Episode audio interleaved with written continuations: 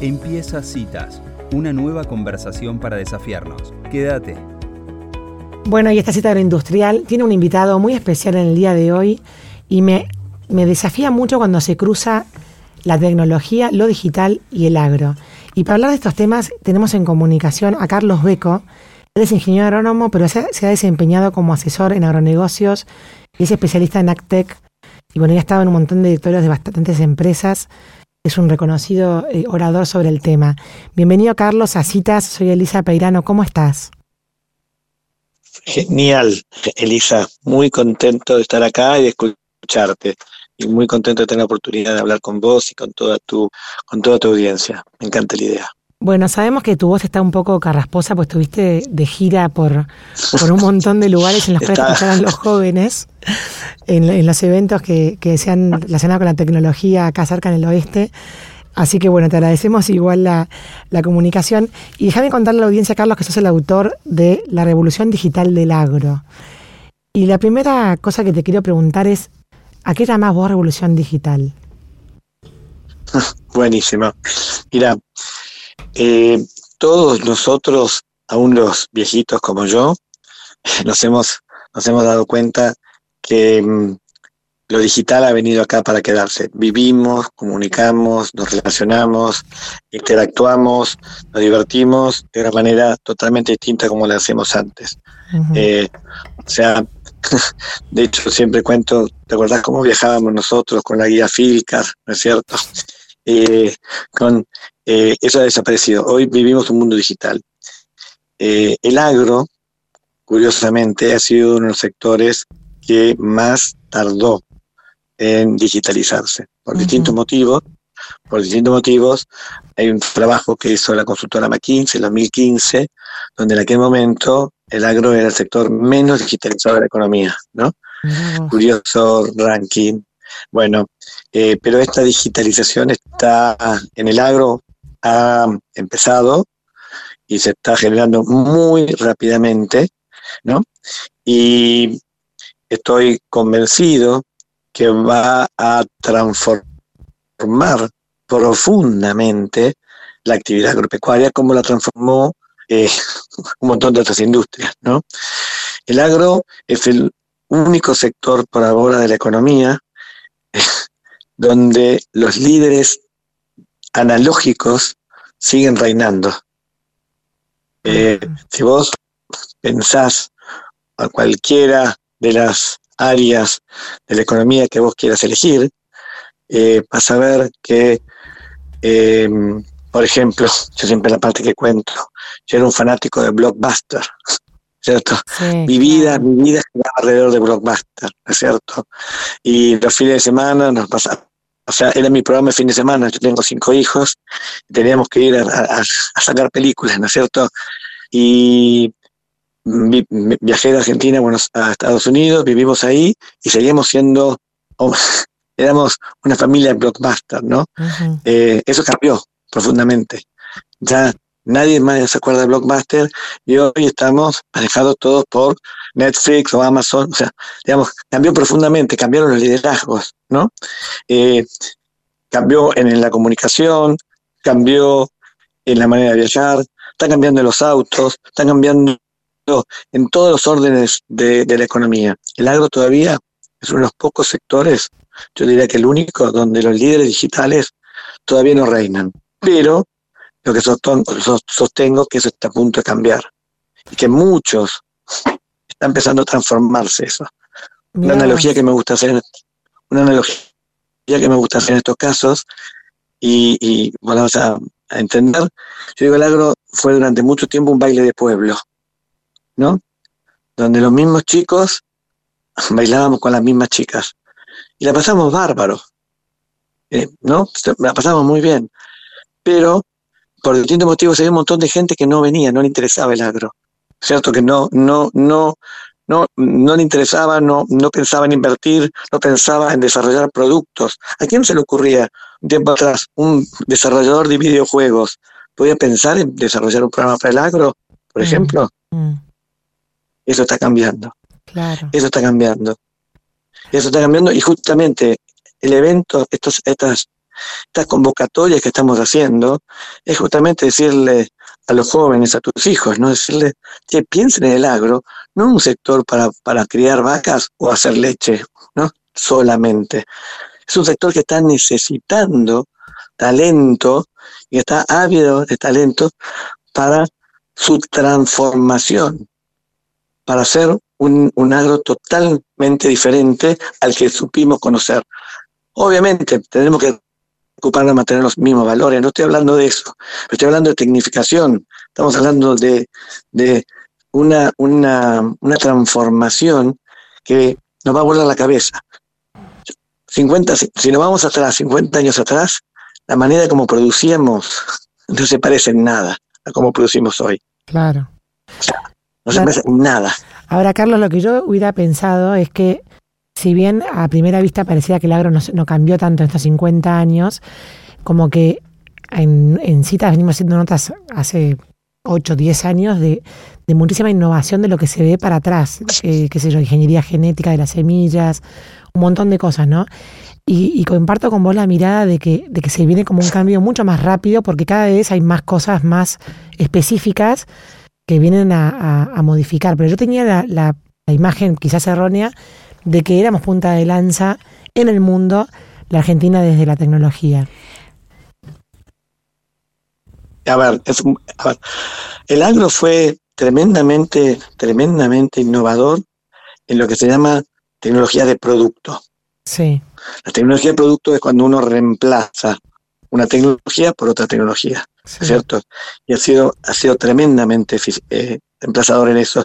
Y eso es un poco, de alguna manera, haciendo una imagen, digamos, eh, eh, es cambiar el modelo del auto. ¿No es cierto? Siempre cambiábamos el modelo del auto. Claro. Y, y, y, el agro era muy activo en renovar el auto. Y siempre buscábamos el nuevo, por ejemplo, el nuevo híbrido, el nuevo herbicida, el nuevo, el nuevo fertilizante. Claro. ¿No es cierto? Pero eso es, eso es la revolución industrial. ¿No? Sí, Esa es la revolución sí. Lo que hizo Uber, por ejemplo, pasando otro ejemplo conocido, ya no es un modelo de auto distinto. Sí, es, otro paradigma. Dijo de usar, es otro paradigma. Dijo de usar el auto y vio usar un auto compartido con otras personas. Ese cambio no se dio en el campo todavía. Ajá. Se está empezando a dar. Ajá. ¿Entiendes? Ese es el, ese, esa es la revolución digital del agro.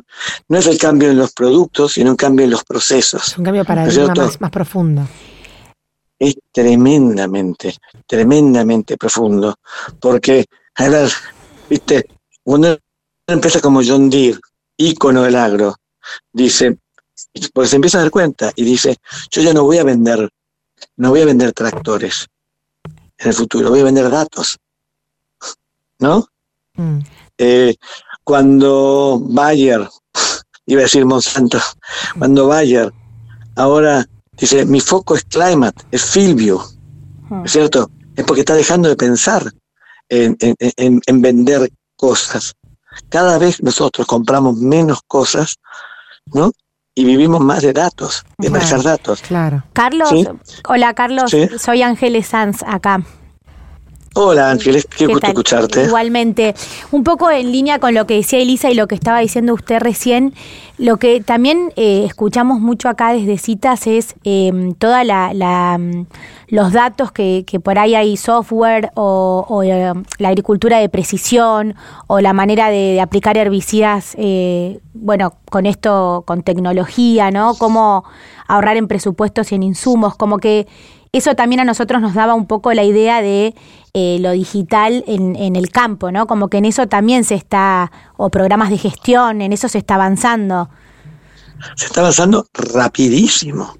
Yo por eso sostengo que es una revolución. Muchas veces hablan de transformación digital, ¿no es cierto? Yo hablo de revolución digital. Claro. Porque el va a ser tan rápido, tan profundo. ¿Cuál es la, diferente entre, la diferencia entre una revolución y una transformación? La transformación es predecible. Yo voy del A al B. ¿No? La revolución es impredecible. Si no, preguntarle a María Antonieta, claro. que, estaba, que sabía lo que iba a pasar. ¿No es cierto? por eso hablo que es una revolución lo que está pasando, porque la aceleración se está generando, todo esto está pasando, y entonces eh, es muy difícil predecir, como te decía, quiénes van a ser los ganadores, quiénes van a ser, quiénes van a ser los cambios y cómo vamos, cómo va a funcionar. Solamente de algo estoy convencido, yo, es que con el concepto del técnico, del ingeniero agrónomo, el veterinario, que era lo que alcanzaba hasta hace poco tiempo, no alcanza. Claro, claro. Ahora, Carlos, entiende? sí, se entiende perfecto. Ahora, eh, vos recién dijiste que vamos a comprar cada vez menos cosas y cada vez comprar más datos o más información, ¿no? ¿Está preparado el, el, el productor? ¿Está preparado, digamos, la otra cara, la, la, parte productiva, para poder interpretar esa, esos datos que cada vez parece que son más específicos y más, digamos, porque es un data mining que hay que también saber eh, interpretar, ¿no? ¿Está preparado el, el, sector para esa revolución?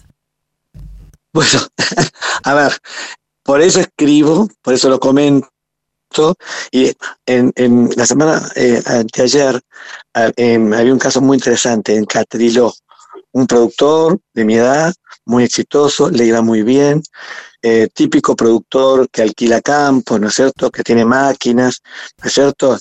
Y, me presentaba al lado de él, típica, viste la típica reunión, te presento mi asesor, ¿no? Sí. El asesor, ¿sabes quién era? Un ingeniero electrónico. Mira, mira. Al lado de él, en Catrilo, tenía un ingeniero electrónico. Yo no puedo, no tengo capacidad hoy antes la capacidad estaba en el conocimiento, la experiencia, la capacidad de manejar equipos, donde hoy en día es imposible hacer eso. Él dice que en su campo, está hablando de un productor de Catriló, ¿eh? estoy hablando de, de, Silicon Valley, tiene un ingeniero electrónico, porque tiene cuatro o cinco cosechadoras y cuatro o cinco sembradoras que están generando información permanentemente, tiene un centro de cómputos, ¿no? que, justamente él no puede manejarlo, tiene una persona dedicada a eso que genera, maneja datos. Claro. Después, después vendrá el equipo de ingenieros agrónomos y nos juntaremos y discutiremos, ¿no es cierto? Pero eh, esta es la revolución que está sucediendo, esta es la revolución que está sucediendo, eh, donde ya no alcanza, ya no alcanza la experiencia de recorrer el campo y, reconocer las malezas y, mirar a las vacas y, y reconocer su estado sanitario, ¿no? Eh, se ha puesto muchísimo más desafiante y muchísimo más complejo. Y esto recién empieza. Claro. Esto es lo que quiero marcar. Esto recién empieza. ¿no? Ahora, Pero esto es una oportunidad, Marco. Quiero decir que esto es una oportunidad. Porque este es el mensaje, esto es una oportunidad para, porque justamente el campo argentino es uno de los que está más preparados para esto. Porque tiene la imperiosidad de hacerlo. Claro. Sí, sí, súper interesante, Carlos. Ahora, de toda la, investigación que hiciste para el libro, ¿dónde ibas a buscar, digamos, esa, mm, esa punta de lanza en innovación? ¿Cuáles eran tus, digamos, tu pipeline para, para decir, bueno, a ver, ¿por, qué lado viene la, revolución? ¿Ibas a otros países a ver, a ver qué estaban haciendo? ¿O mismo, o mismo te, te basabas en, en startups de Argentina? Bueno, esa, a ver, lo interesante para mí es que, primero, de esto hay bastante que se está escribiendo. es un tema muy dinámico que está pasando en este momento. Entonces, hay algunos casos, eh, que, o sea, hay, hay datos, no muchos, pero disponibles, pero hay muchos, muchos, muy interesantes, experiencias locales. Claro. Hay muchos, hay muchos casos locales, ¿no es cierto? Que esto me parece lo rico.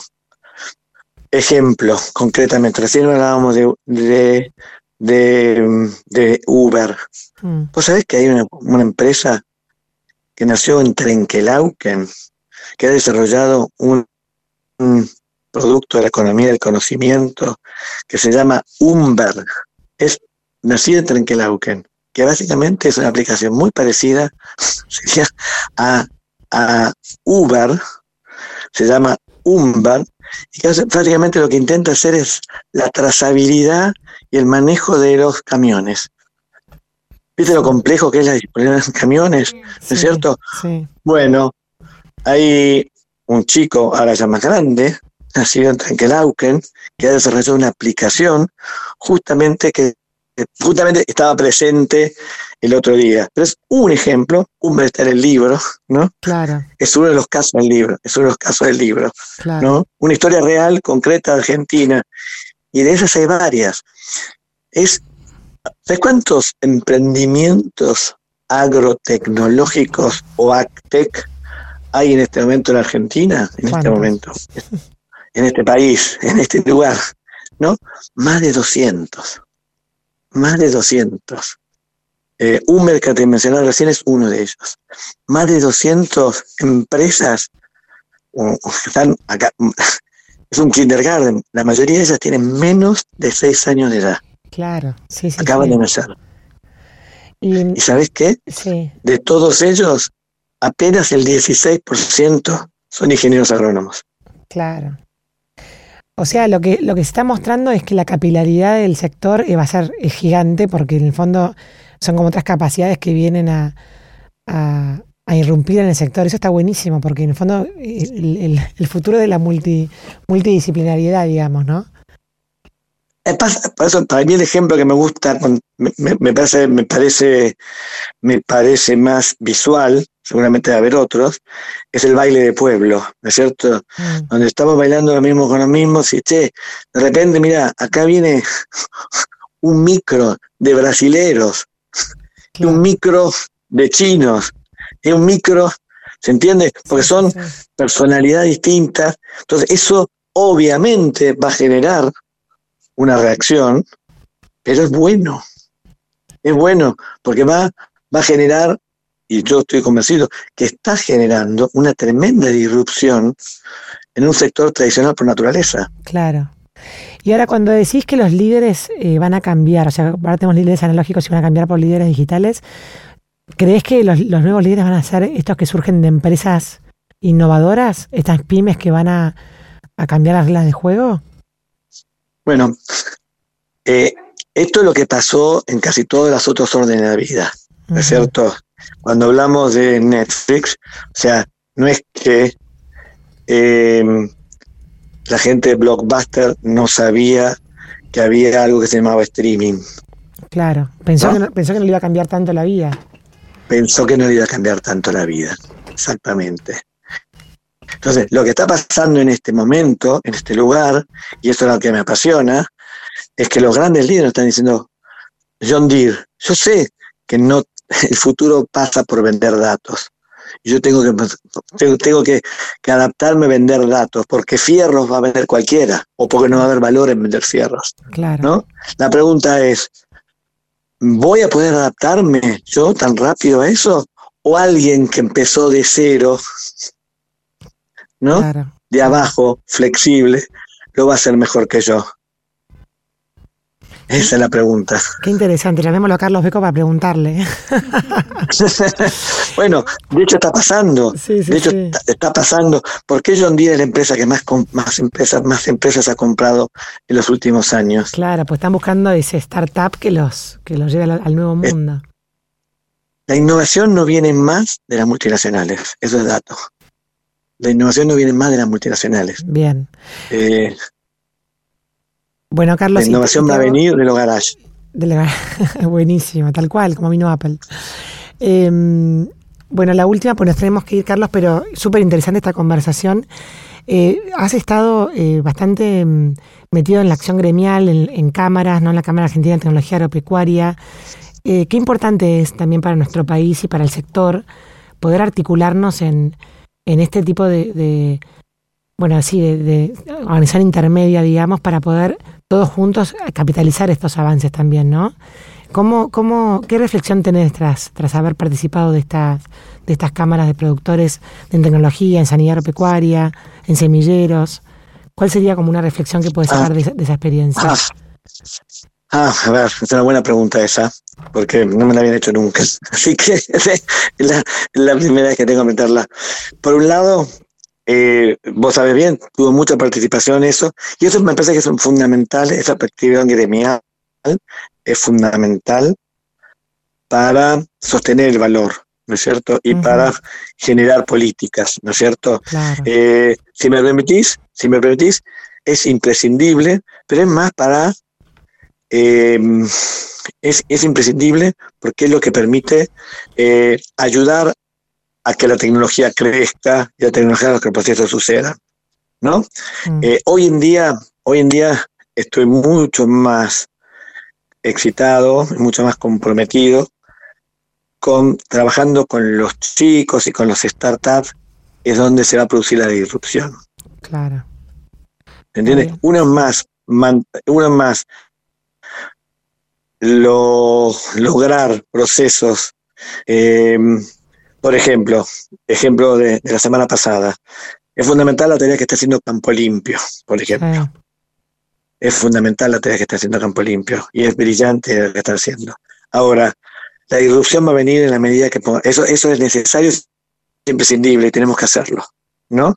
Porque hay que solucionar el problema de los bidones, ¿no? Finalmente me alegro que hayamos podido ponernos de acuerdo para que una empresa, una fundación se ocupe de limpiar los, eh, ordenar los bidones. Muy brillante. Ahora tenemos que encontrar la manera de no usar bidones. Claro. El verdadero, la solución va a estar cuando dejemos de usar bidones. Claro, antes. Muy bien. Antes. Muy bien. Carlos Beco, muchísimas gracias por esta entrevista en citas, muy interesante. Gracias. Me encantó y les agradezco el, labor, el trabajo que hacen en, en, contar todas las cosas buenas que pasan en el campo. Totalmente. Ese es nuestro leitmotiv. Muchísimas gracias. Carlos. Un saludo. Adiós. Un beso. Hasta luego. Bueno, y así pasaba este especialista de Actec, autor de la revolución digital del agro, Carlos Beco. Si te gustó esta conversación, seguinos.